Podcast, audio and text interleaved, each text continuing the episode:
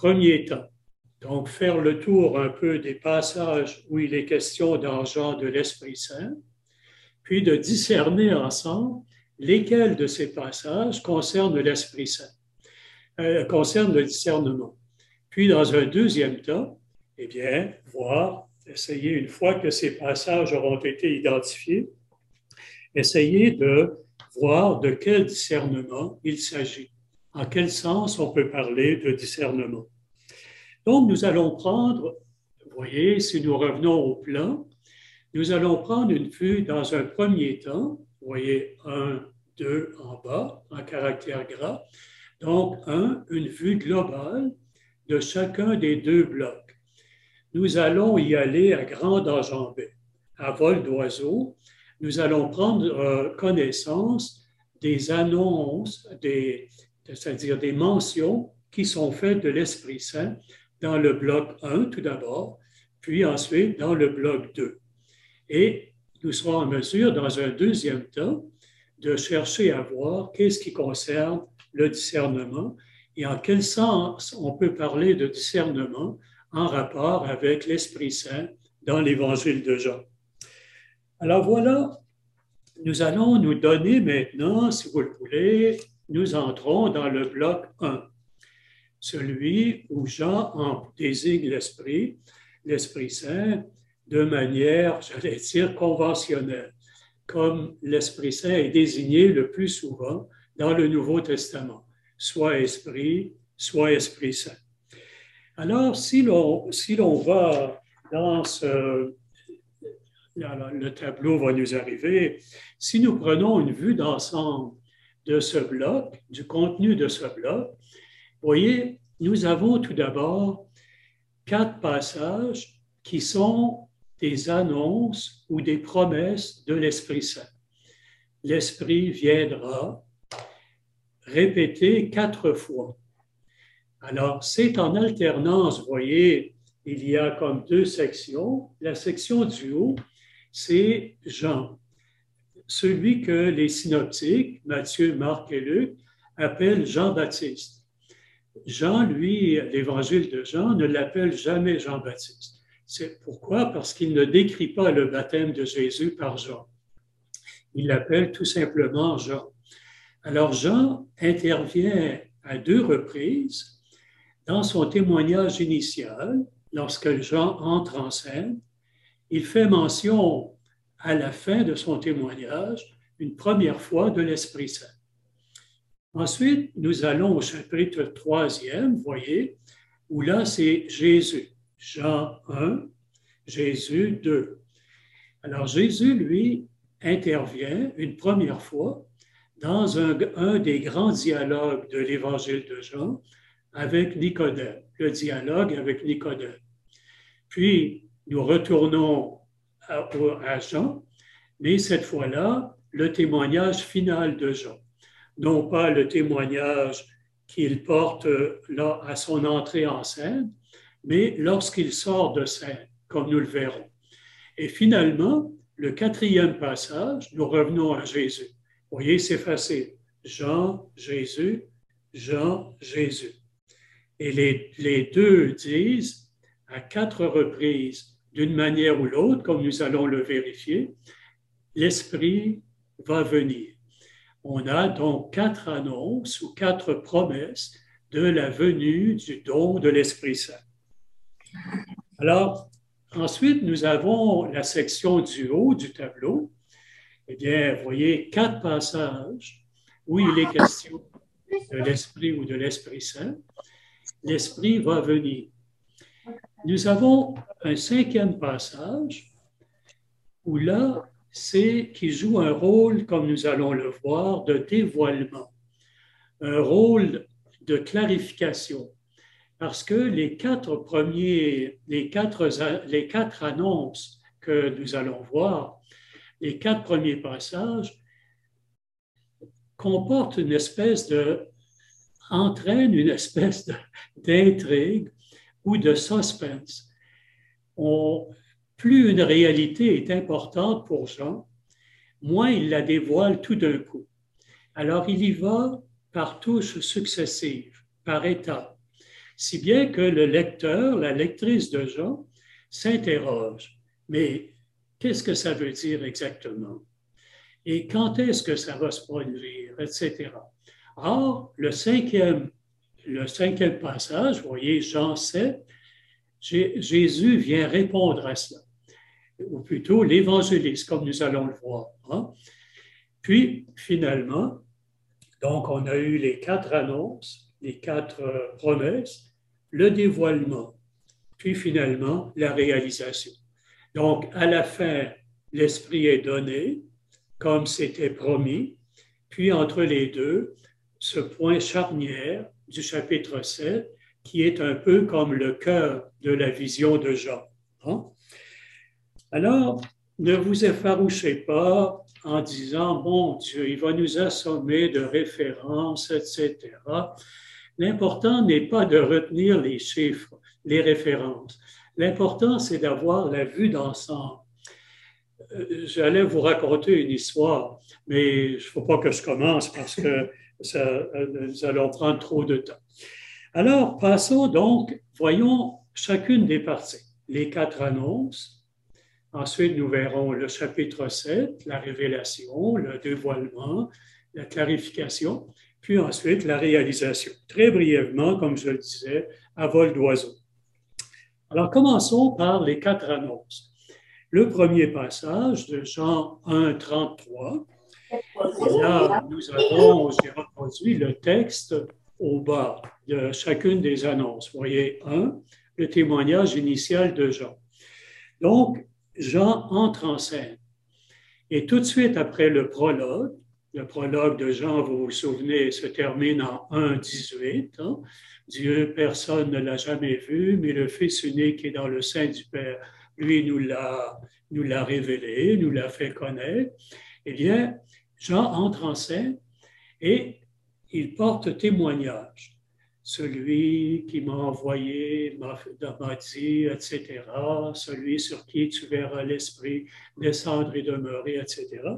Puis avant de se retirer, il dit ceci, celui qui m'a envoyé baptiser dans l'eau, celui-là m'a dit, celui sur qui tu verras l'Esprit descendre et demeurer, c'est lui qui baptise dans l'Esprit Saint. Première mention de l'Esprit dans l'Évangile de Jean. Or, qu'est-ce que l'on observe? Vous voyez, il y a l'opposition entre l'eau et l'esprit. Première fois, eau, esprit. Moi, je baptise dans l'eau, lui baptise dans l'Esprit Saint. Et alors, voyez l'intrigue. Si nous n'avions jamais lu l'Évangile, les questions qui nous viendraient spontanément à l'esprit, ce serait de dire, bien, de quoi s'agit-il? De quoi parle-t-il? Qu'est-ce que ça veut dire que baptiser dans l'Esprit Saint par opposition à baptiser dans l'eau? Hein? Puis, deuxième question, quand est-ce que ça va se produire, ça? Hein? Donc, vous voyez, c'est comme ça. L'évangile de Jean, moi, je prends toujours l'image, et ceux et celles d'entre vous qui ont suivi mes cours se souviennent peut-être. L'évangile de Jean, c'est l'évangile, l'image que je prends de la marée montante. Voyez, quand on regarde la marée monter, eh bien, une vague succède à l'autre et en tout, elle a l'air de répéter la précédente. Elle est semblable à l'autre. Mais en réalité, elle va un peu plus loin, un peu plus loin. Et c'est comme ça que, alors c'est, dans Jean, c'est la même chose. On a l'impression que ça se répète, mais en réalité, il ajoute quelque chose une touche particulière, ce qui n'était pas dit dans le passage précédent. Alors nous arrivons au deuxième passage, et là c'est Jésus, l'entretien de Jésus avec Nicodème de nuit. Hein. Nicodème vient trouver Jésus, et Jésus lui dit en 3, 5, voyez, le numéro 2, Nicodème, en vérité, en vérité, je te le dis, à moins de naître d'eau et d'esprit, nul ne peut entrer dans le royaume de Dieu.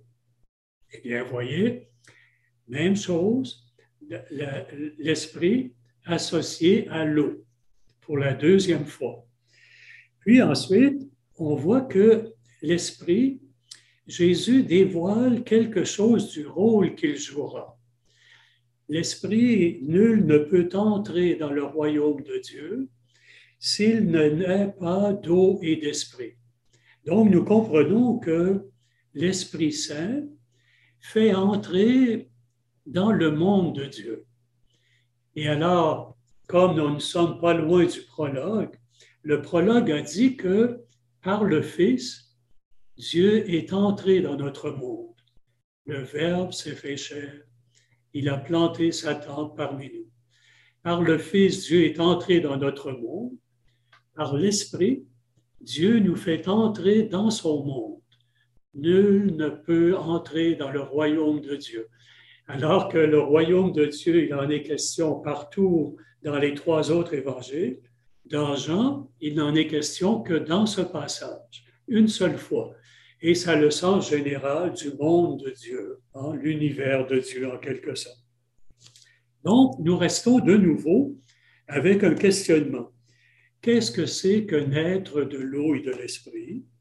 En quoi ça consiste, cette expérience-là, pour des croyants et des croyants? Puis, toujours la même question, quand est-ce que cela va avoir lieu? Quand est-ce que, de quoi parle-t-on? De quel futur parle-t-on? Nous en arrivons au troisième passage. Vous voyez, nous procédons par grandes enjambées. Hein? Troisième passage, nous revenons à Jean, mais tout à l'heure, c'était Jean qui entrait en scène. Maintenant, c'est Jean qui sort de scène. Voilà, moi, ma mission est accomplie. Maintenant, vous avez l'époux. Moi, j'étais le garçon d'honneur. J'étais l'ami de l'époux. Eh bien, quand l'époux est arrivé, le garçon d'honneur peut se retirer. Toute l'attention est à l'époux. Il faut que lui grandisse et que moi, je diminue. Mais avant de se retirer, 3.34, Jean fait mention de nouveau de l'Esprit Saint. Donc, c'est le témoignage final de Jean. Il avait dit dans un premier temps, lui baptise dans l'Esprit Saint. Ça laissait comprendre que Jésus, de quelque manière, donnerait l'Esprit. Hein, c'est ça que nous, nous, soupçonnons comme sens. Ici, vous voyez, il ajoute, il ajoute une précision. Cet esprit qu'il donnera, il ne le donnera pas avec mesure, c'est-à-dire il le donnera en abondance, en surabondance. Hein. L'esprit va être donné généreusement. Bien, voyez, nous accumulons petit à petit les données concernant l'Esprit Saint. Nous en arrivons finalement à la quatrième annonce, où là, c'est encore un dialogue, le deuxième grand dialogue de Jésus, non plus avec Nicodème en pleine nuit, mais avec la Samaritaine en plein jour. Il est midi, le soleil est à son maximum d'intensité. Hein. Eh bien, là, c'est, le passage est un peu plus long. Le dialogue, vous vous souvenez peut-être, le dialogue avec la Samaritaine se poursuit en deux étapes. Hein. Dans la première étape, ce qui domine, c'est le thème de l'eau, parce que Jésus dit à la femme, Donne-moi à boire. Puis au verset 10, Jésus dit, si tu savais le don de Dieu, et quel est celui qui te parle, c'est toi qui lui demanderais à boire, et il te donnerait de l'eau vive. Donc Jésus, dans un premier temps, au verset 10, il lui dit qu'il pourrait lui faire un don, qu'il symbolise à travers l'eau. Hein. Il te donnerait de l'eau vive, un don de Dieu qu'il pourrait lui faire ici maintenant. Puis au verset 14, le dialogue continue, et là, tout à coup, la perspective s'ouvre. Et là, ce n'est plus au présent. Je pourrais te faire un don right now, ici, au bord du puits, si tu le voulais. si tu t'ouvrais à cela, mais c'est quiconque boira de l'eau que je lui donnerai, ça deviendra en lui une source jaillissant en vie éternelle. Eh bien, puis, deuxième partie du dialogue, là, c'est le verset 24. Vous voyez, relisons le verset 14. Quiconque boit de cette eau, l'eau du puits, aura encore soif. Mais quiconque boira dans l'avenir, donc, un don encore à venir, de l'eau que moi je lui donnerai, n'aura plus jamais soif. L'eau que je lui donnerai deviendra en lui comme une source jaillissant en vie éternelle. Voilà ce que Jésus dit au verset 14. Maintenant, au verset 23, là, c'est Jésus dit, L'heure vient, femme, où les vrais adorateurs adoreront le Père en esprit et en vérité. Dieu est esprit, et ceux qui adorent, c'est en esprit et en vérité qu'ils doivent adorer. Eh bien, on ne sait pas trop s'il faut écrire esprit avec un petit e ou avec un grand e, hein, avec une majuscule ou avec une minuscule. Adorer en esprit et en vérité. Mais nous pressentons que ça doit avoir quelque chose quelque chose, ça doit être en lien avec le don futur dont il parlait au verset 14, qui deviendra une source d'eau, vous voyez, l'eau de nouveau, trois fois sur quatre, hein, trois fois sur quatre, l'eau, eh bien, que ça doit avoir euh, une signification dans cet ordre-là. Donc, nous sommes toujours relancés avec des questions, avec un suspense en quelque sorte, une intrigue, et le lecteur, la lectrice de Jean, si nous le lisions pour la première fois, eh bien, nous nous dirions, est-ce qu'on va finir par savoir de quoi il s'agit et quand est-ce que ça va se produire? Nous arrivons au, cinquième passage. C'est ce passage dont je parlais tout à l'heure, qui est euh, de clarification, de dévoilement. Alors, euh, c'est Jésus est à Jérusalem c'est le dernier, le septième jour de la fête des tentes. Le dernier jour de la fête, le plus solennel, dit. Jésus s'écria d'une voix forte, Si quelqu'un a soif, qu'il vienne à moi et qu'il boive. Celui qui croit en moi, comme le dit l'Écriture, de son sein couleront des fleuves d'eau vive. Voyez, l'eau encore. S'il s'arrêtait là, ça ferait un autre passage comme tous les autres, où il est question de l'eau. Mais on ne serait pas plus avancé. Mais Jean introduit une parenthèse, la parenthèse que l'on attendait. Enfin, on va savoir quelque chose. Eh bien, il disait cela de l'Esprit, l'Esprit que devaient recevoir ceux qui avaient cru en lui. Puis quand est-ce que ça va arriver? Notre deuxième question. Il n'y avait pas encore d'Esprit, en effet, puisque Jésus n'avait pas encore été glorifié. Ah, ben voilà les réponses que nous attendions. Donc, nous avions raison d'associer l'eau et l'esprit. Jésus, quand il disait à la Samaritaine qu'il ferait un don qui jaillirait en vie éternelle hein, à quiconque boira de cette eau, c'était bien de l'Esprit qu'il parlait, hein, c'était bien de l'Esprit Saint. Et alors, il dit que ça aura lieu à la glorification. Jésus n'avait pas encore été glorifié. L'Esprit viendra quand Jésus sera glorifié. Eh bien, la glorification de Jésus, c'est quoi? L'heure est venue, dit Jésus, au chapitre 12e, à la fin de la première partie de l'Évangile. Maintenant, l'heure est venue.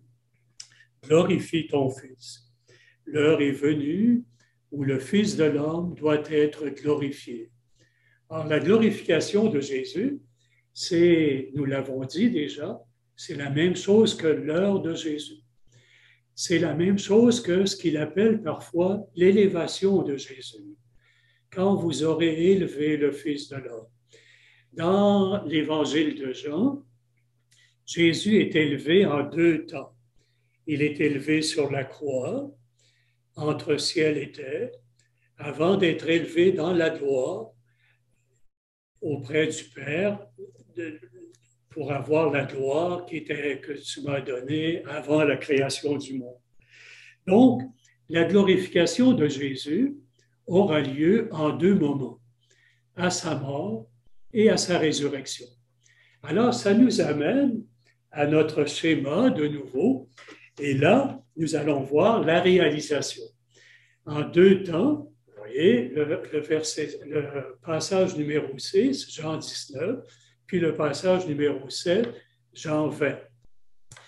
Quand Jésus meurt dans Jean, eh bien, Jean raconte de façon très brève. Quand il eut pris le vinaigre, Jésus dit, c'est achevé. Inclinant la tête, il, on traduit, il rendit l'esprit. Eh bien, vous vous souvenez, les trois autres, Matthieu, Marc et Luc, ils décrivent les choses dans des termes très ordinaires. Parce que, vous voyez, ils disent, Matthieu dit tout bonnement, hein, de façon, j'allais dire banale, mais ce n'est pas banal puisque c'est la mort de Jésus. Eh bien, Matthieu dit, il laissa aller son souffle, le dernier souffle. Luc et Marc disent tout bonnement, il expira, il expira, inclinant la tête, il expira. Jean, lui, qui joue toujours sur les mots, qui est très subtil, il dit, oh, je peux faire quelque chose de magnifique avec ça. Parce que en grec, c'est le même mot qui désigne le souffle, la laine, rendre le souffle, puis le vent, Hein, Jésus dit à Nicodème, le vent souffle où il veut, tu entends sa voix, etc. Souffle, vent, haleine, c'est le mot pneuma. En pneuma, ça désigne aussi l'Esprit Saint. Alors Jean, qu'est-ce qu'il fait? Il tourne sa phrase et il dit, il transmit l'Esprit. Il transmit l'Esprit. Vous allez dire, est-ce que Jean veut dire que sur la croix, Jésus a fait le don de l'Esprit qui avait été promis à quatre reprises déjà dans l'Évangile. Non, c'est plus subtil que ça. Ce que j'en dis, c'est, en jouant sur les mots comme ça, c'est qu'à la mort de Jésus, le don de l'Esprit était déjà anticipé. Il avait dit que l'Esprit viendrait quand Jésus serait glorifié. Or, Jésus est glorifié dans un premier temps quand il meurt. Eh bien, c'est comme l'image qu'il emploie. Si le grain de blé tombé en terre ne meurt pas, il ne portera jamais de fruits. Vous voyez, dans la mort du grain de blé, il y a en quelque sorte la condition qui laisse attendre les fruits que le grain de blé va porter. Hein.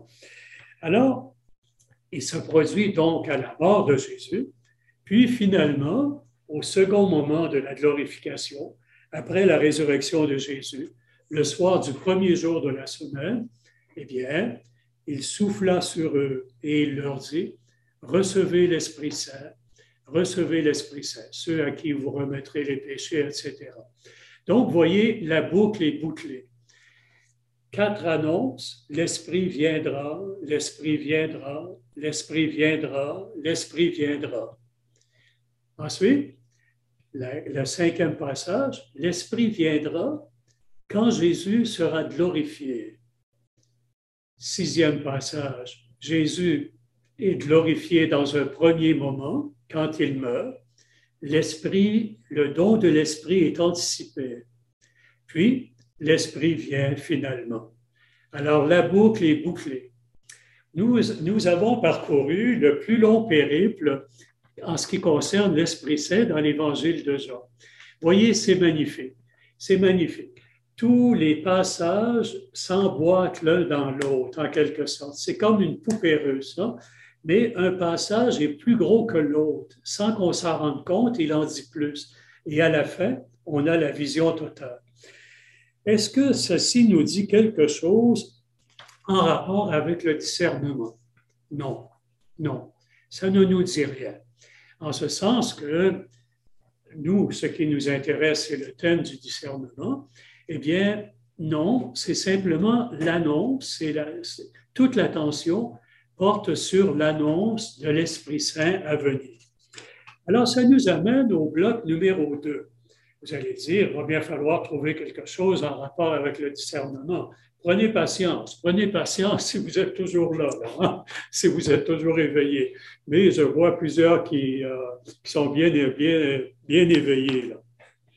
Alors nous arrivons au bloc numéro 2, celui où Jean se particularise par la façon dont il désigne l'Esprit.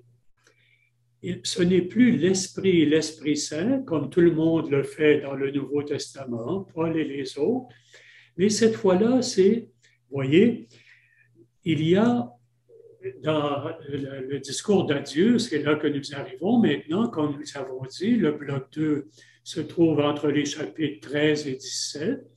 Alors concrètement, où est-ce qu'il est question dans ces, dans ces chapitres-là de l'Esprit Saint? Il en est question à quatre reprises.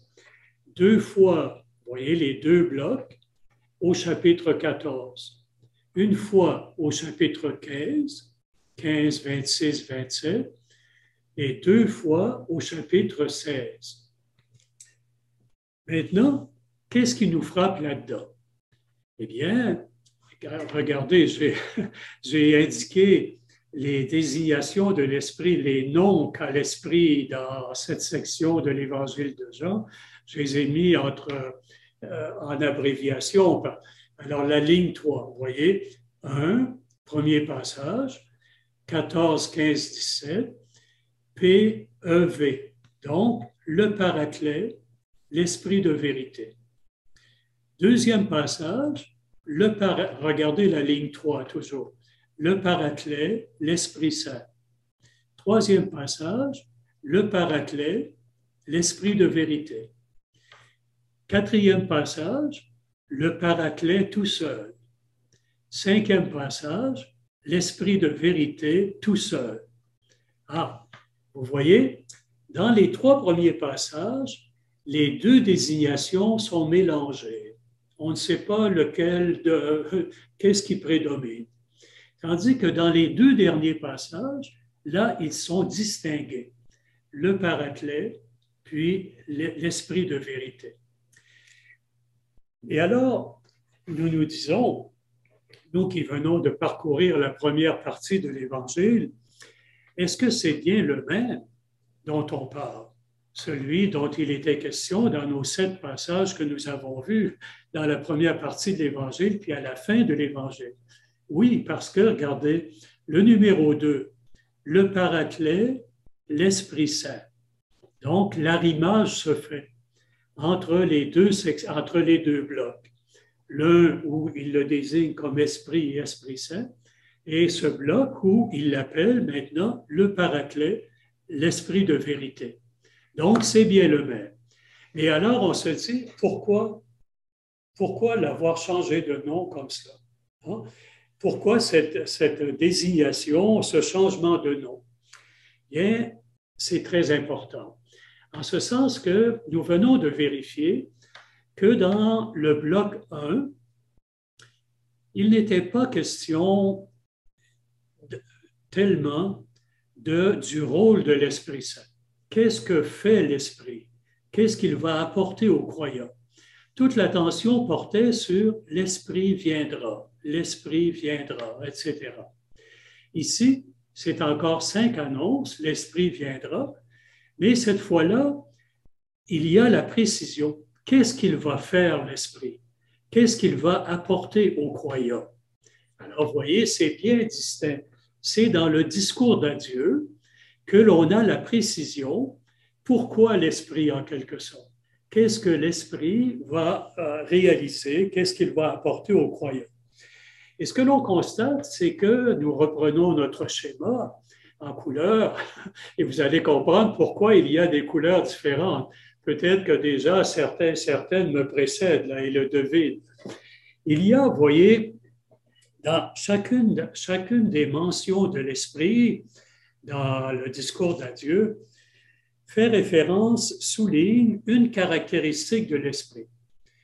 Le premier passage dit que l'esprit, le paraclet, l'esprit de vérité, sera présent.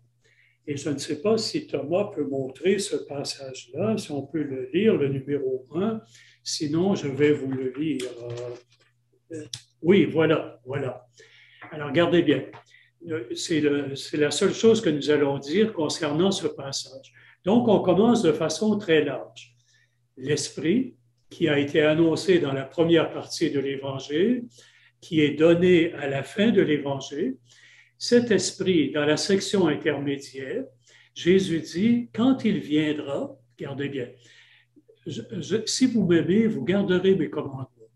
Et moi, je prierai le Père, et il vous donnera un autre paraclet pour qu'il soit avec vous à jamais. Voyez, pour qu'il soit avec vous toujours. L'esprit de vérité que le monde ne peut pas recevoir parce qu'il ne le voit pas ni ne le reconnaît. Vous, vous le connaissez. Vous voyez, l'esprit est présent et se rapproche toujours du croyant, de la croyante, avec vous, toujours, pour qu'il demeure auprès de vous et il sera en vous. Vous voyez, il fait jouer les prépositions méta, para, en. Et ça termine que l'esprit, c'est un agent intérieur dans le croyant. Saint Paul dira, il habite le cœur des croyants. Hein. Donc, voilà. Alors, ce que l'on, si on revient au schéma maintenant, eh bien, le premier passage, donc, souligne le fait que le, le paraclet, l'esprit de vérité, sera présent aux croyants. Aux croyants. Deuxième, on lui attribue un rôle dans l'ordre de l'enseignement. Nous lirons le texte tout à l'heure. Troisième, un rôle dans l'ordre du témoignage. Quatrième, dans l'ordre du jugement du monde. Et cinquième, dans l'ordre de la vérité. Ah bien voilà, voilà. Là, on précise le rôle, la fonction la perspective n'est plus maintenant simplement d'annoncer l'Esprit viendra. La perspective se fait fonctionnelle. Quelle fonction, quel rôle, quelle fonction remplira l'Esprit? Quel rôle jouera-t-il? Eh bien, c'est ce que nous allons voir maintenant.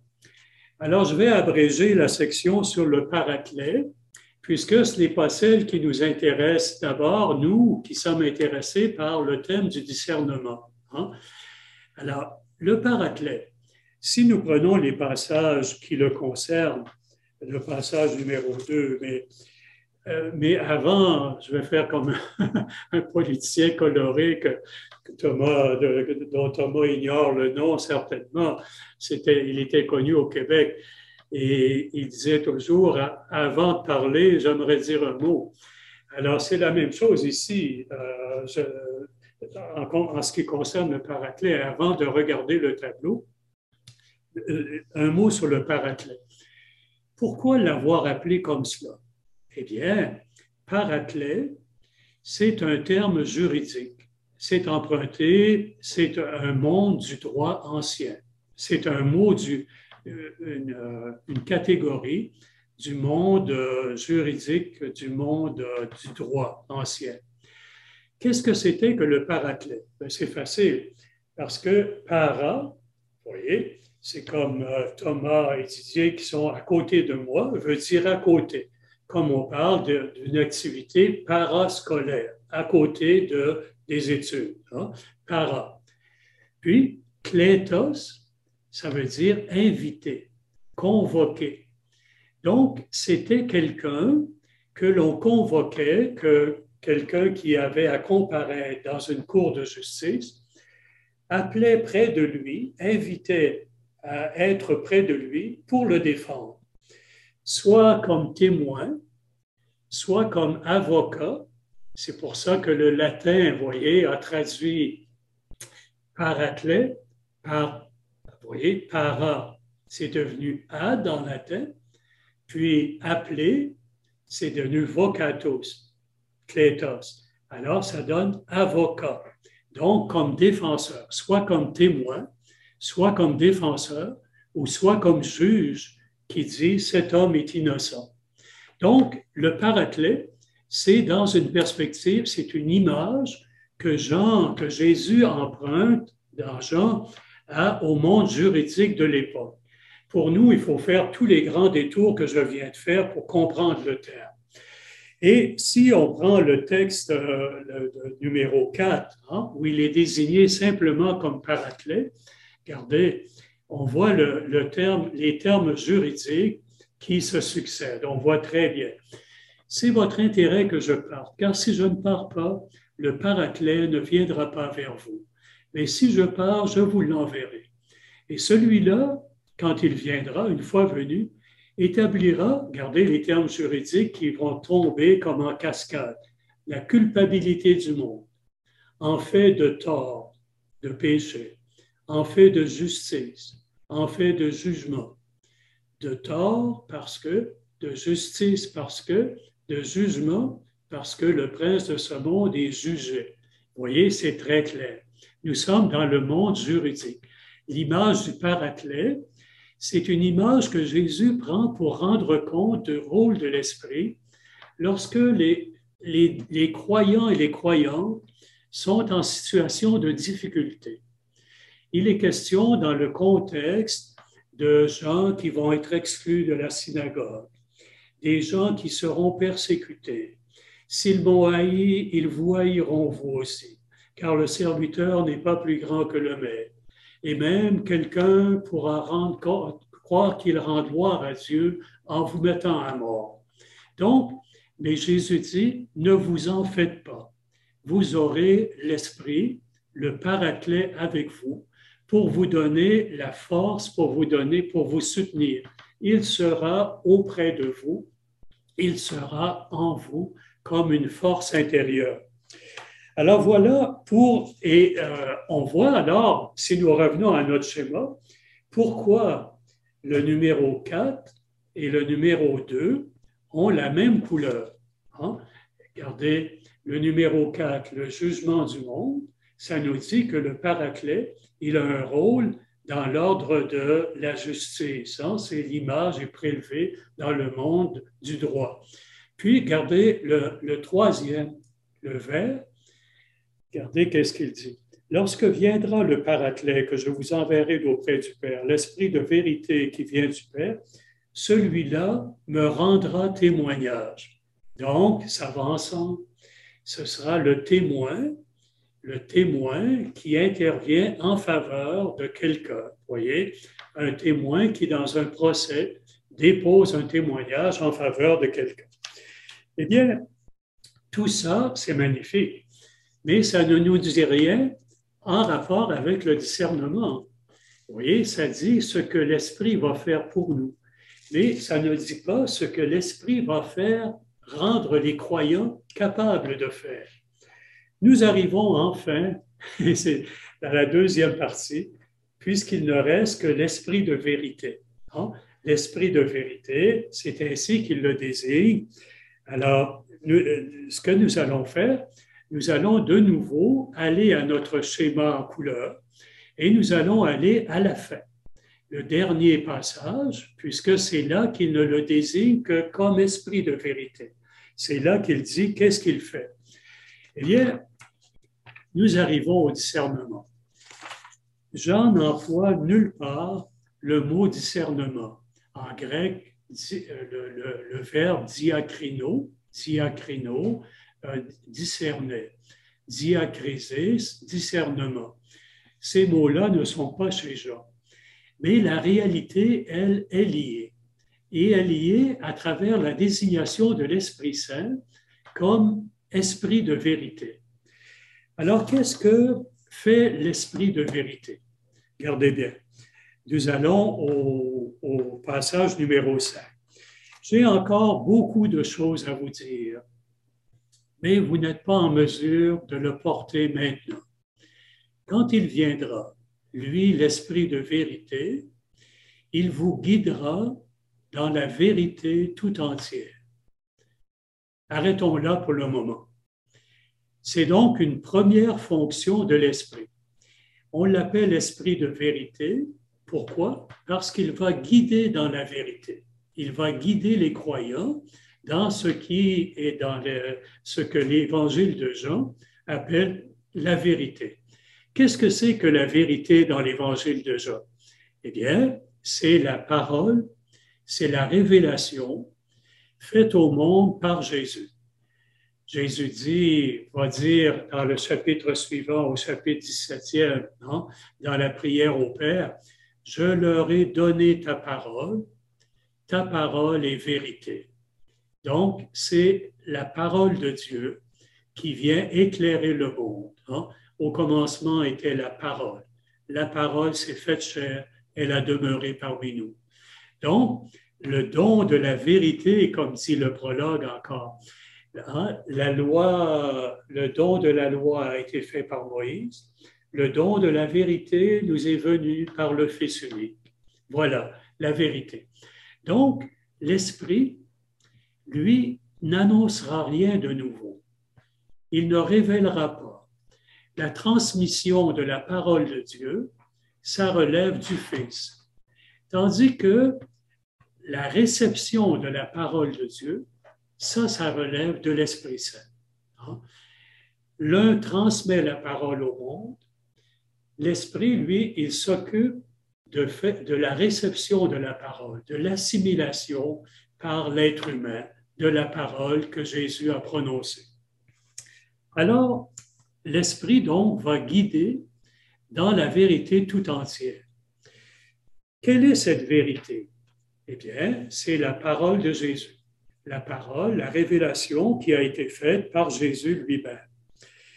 Maintenant, de même que le passage en ce qui concerne le paraclet, alors, nous allons ramener peut-être le, tableau. Mon pauvre Thomas, je te fais travailler.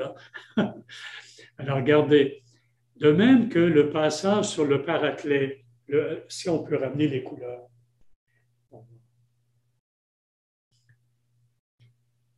Les blocs. Non, ramener les couleurs, les blocs. Ah, OK. Ça nous permet de souffler un peu. Hein. Alors, on va remettre les blocs. Bon. Bon, en tout cas, croyez-moi, croyez-moi, euh, nous avons vu tout à l'heure que le bloc concernant le paraclet hein, allait avec l'autre bloc où il était. Ah voilà, vous voyez, le jugement du monde allait avec le témoignage la vérité, guidée dans la vérité, va avec le numéro 2. C'est pour ça que les deux sont d'un brun, d'un brun orange, quelque chose. Regardez le numéro 2, qu'est-ce qu'il dit? Je vous ai dit cela tandis que je demeurais près de vous. Mais le Paraclet, l'Esprit Saint, que le Père enverra en mon nom, lui vous enseignera tout. Ah, voyez, on n'a plus affaire à l'avocat. Hein, L'Esprit dont on parle à travers l'image de l'avocat qui se porte à la défense de quelqu'un, on a affaire maintenant au professeur. C'est non plus le rôle juridique de, de l'Esprit Saint, mais c'est le rôle pédagogique, pourrions-nous dire, de l'Esprit Saint. Il vous enseignera tout et il vous rappellera tout ce que je vous ai dit. Eh bien, voilà le discernement, nous avons tous les éléments maintenant pour voir cela et nous terminons avec cela. Regardez bien. Comment l'Esprit va-t-il enseigner? Ah, il va enseigner en rappelant tout ce que je vous ai dit. Donc, il n'apportera pas de révélation nouvelle. Il conduira les croyants et les croyantes à ce que Jésus a fait et à ce que Jésus a dit. Et de fait, dans l'évangile de Jean, on a ça à quelques reprises. Vous vous souvenez peut-être au début de l'évangile, au chapitre 2 c'est quand Jésus chasse les vendeurs du temple et dit, détruisez ce temple, en trois jours je le relèverai. Jean ouvre une parenthèse et il dit, sur le moment, ses disciples ne comprirent pas le sens de sa parole. Mais quand il fut glorifié après sa résurrection, alors ils se souvinrent qu'il avait dit cela et ils comprirent. Voyez, l'Esprit, il amène les croyants, c'est la première forme du discernement. Il rappelle aux croyants ce qu'a dit Jésus. Il les conduit aux paroles, à ce que Jésus a fait et enseigné, pour leur faire discerner la pleine signification de ce que, la pleine portée de ce que Jésus avait dit ou de ce que Jésus avait fait. À l'autre bout de l'Évangile, 12-16, de la première partie de l'Évangile, devrais-je dire, là, c'est quand Jésus entre à Jérusalem, triomphalement. Jean ouvre encore une parenthèse et il dit, cela, ses disciples ne le comprirent pas tout d'abord. Mais quand il eut été glorifié, ils se rappelèrent qu'il avait, que, ils se rappelèrent que ça avait été écrit de lui et que c'est bien ce qu'on avait fait pour lui. Donc, vous voyez, dans un cas, ils n'avaient pas compris la parole, l'Esprit les conduit à comprendre la parole de Jésus, hein, à saisir le sens, à discerner ce que Jésus avait dit, à ce que le sens, la pleine portée. Dans l'autre cas, c'est saisir ce que Jésus avait fait, le sens, la pleine portée, la pleine signification de ce que Jésus avait fait. Et enfin, une deuxième forme de discernement. Alors là, nous allons retourner à la page 5, au texte numéro 5. Patienter, nous n'en avons plus que pour quelques minutes. Je suis bien conscient que j'ai dépassé mon temps un petit peu, mais vous êtes assez nombreux, il doit y en avoir deux au moins qui vont me pardonner là-dedans. Hein. Si je suis comme Abraham. Eh bien, euh, nous revenons donc au passage numéro 5 et là, nous allons lire la, la deuxième partie. Donc, un rôle de l'Esprit Saint, c'est de guider dans la vérité tout entière. La vérité, c'est ce que la parole de ce que Jésus a fait connaître de Dieu par ses paroles et par ses actions. Donc, l'Esprit rappelle ce que Jésus a dit, ce que Jésus a fait, et il amène les croyants à en discerner la pleine signification. Continuons maintenant, car il ne parlera pas de lui-même. Donc, il fait simplement reprendre les paroles de Jésus. Celui-là me glorifiera, car c'est mon bien qu'il recevra, il vous l'expliquera. Tout ce qu'a le Père est à moi. Et voilà pourquoi je vous ai dit, gardez, euh, soyez bien attentifs, on a trois fois le même verbe expliquer. Expliquer. Gardez bien. Il le dira et il vous expliquera les choses à venir. Verset 14. Celui-là me glorifiera, car c'est mon bien qu'il recevra et il vous l'expliquera. Encore le même verbe, anangele. Verset 15. Tout ce qu'a le Père est à moi. Voilà pourquoi j'ai dit que c'est de mon bien qu'il recevra et qu'il vous expliquera. vous voyez, enseigner, expliquer la vérité, guider dans la vérité, tout ça, c'est dans la même ligne. C'est dans la même ligne. Mais là, ce qui est nouveau, c'est qu'il dit que c'est un discernement qui ne tournera pas vers le passé, faire se souvenir de ce que Jésus a fait, ce qu'il a dit, et en comprendre la pleine signification. Non, c'est un discernement qui va porter, il vous expliquera les choses à venir. Eh bien, qu'est-ce que ça veut dire? Eh bien, les choses à venir, ce n'est pas il vous donnera un don de divination, de prévoir l'avenir. Non, c'est les choses à venir par rapport au moment où Jésus parle maintenant. Or, dans le discours d'adieu, il est question à quelques reprises, cette expression les choses à venir revient à quelques reprises. Et elle concerne soit ce qui va arriver à Jésus, quand Jésus ne sera plus avec les disciples, ben, c'est-à-dire quand sa mission, quand euh, la mort et la résurrection de Jésus. Alors regardez, si nous prenons, vous avez entendu 14, 29, vous avez entendu que je vous ai dit, je m'en vais, donc je vais mourir, et je reviens vers vous, la résurrection. Si vous m'aimez, vous vous réjouiriez de ce que je fais au Père, car le Père est plus grand que moi. Maintenant, je vous l'ai dit, avant que cela n'arrive, afin que quand cela arrivera, vous croyez. Donc, voyez, Jésus va mourir et ressusciter. Il ne sera plus là pour expliquer aux, disciples ce qui lui arrive, le sens fondamental de ce que nous appelons le mystère pascal. Qui va le faire? L'Esprit Saint. L'Esprit Saint vous fera comprendre le sens des choses à venir qui me concernent. Deuxième chose, dans d'autres passages du discours d'adieu, les choses à venir désignent non pas ce qui va arriver à Jésus, mais ce que les disciples eux-mêmes auront à vivre dans l'avenir. Alors, par exemple, Jésus, en 16.4, il parle de, des épreuves qui vont frapper les disciples, ces épreuves auxquelles je faisais allusion tout à l'heure. On vous chassera de la synagogue, etc. Puis il dit, je vous ai dit cela avant que ces choses n'arrivent, pour que quand elles arriveront, vous vous rappeliez que je vous l'ai dit et que vous croyez. Donc, l'Esprit, voyez, va faire comprendre aux disciples, quand Jésus ne sera plus là, ce, que, ce qui arrive à Jésus et ce que eux-mêmes auront à vivre.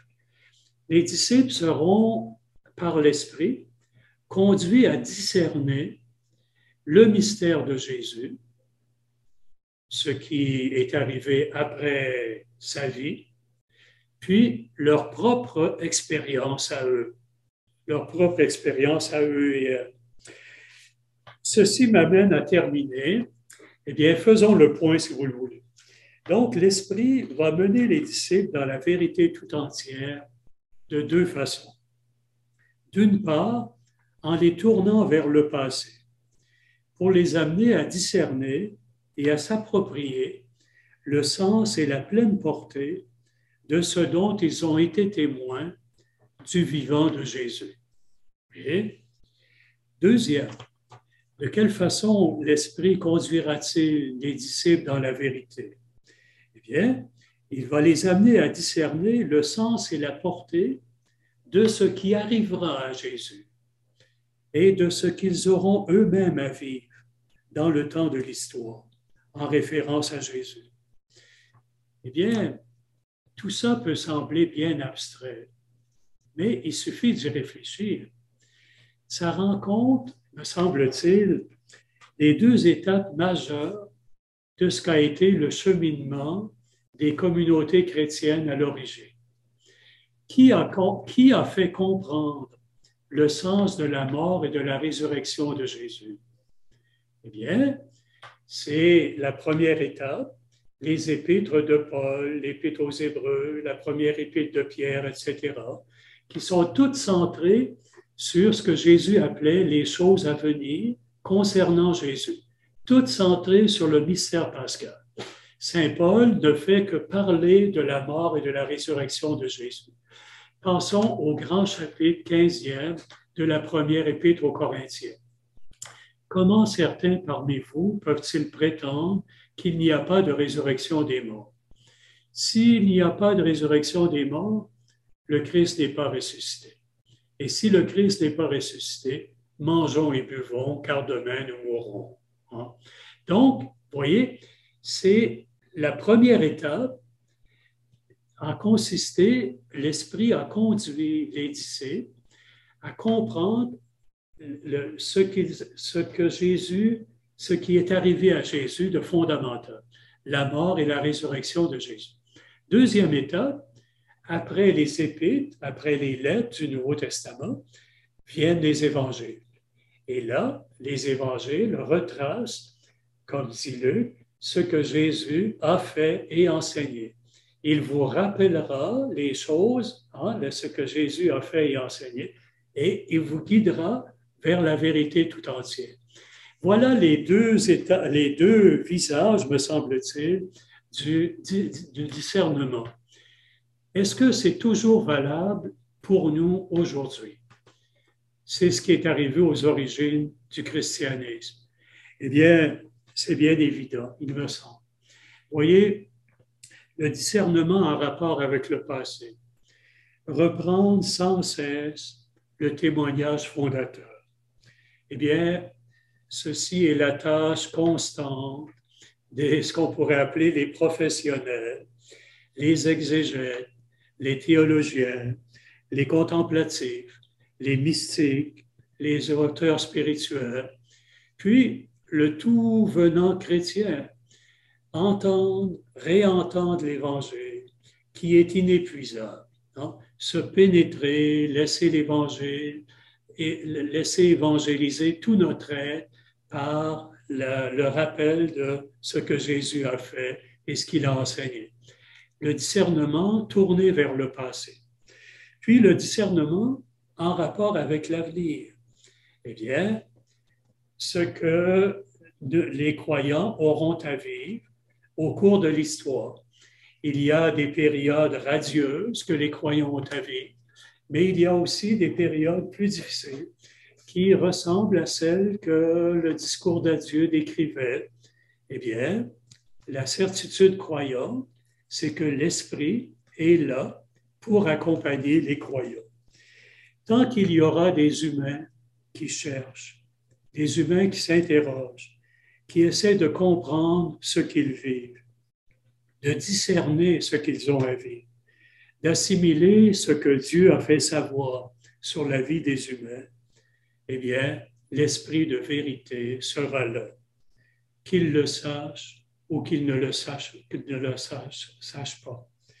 Comme l'a dit Saint Augustin, l'Esprit Saint, il est plus jeune que nous tous.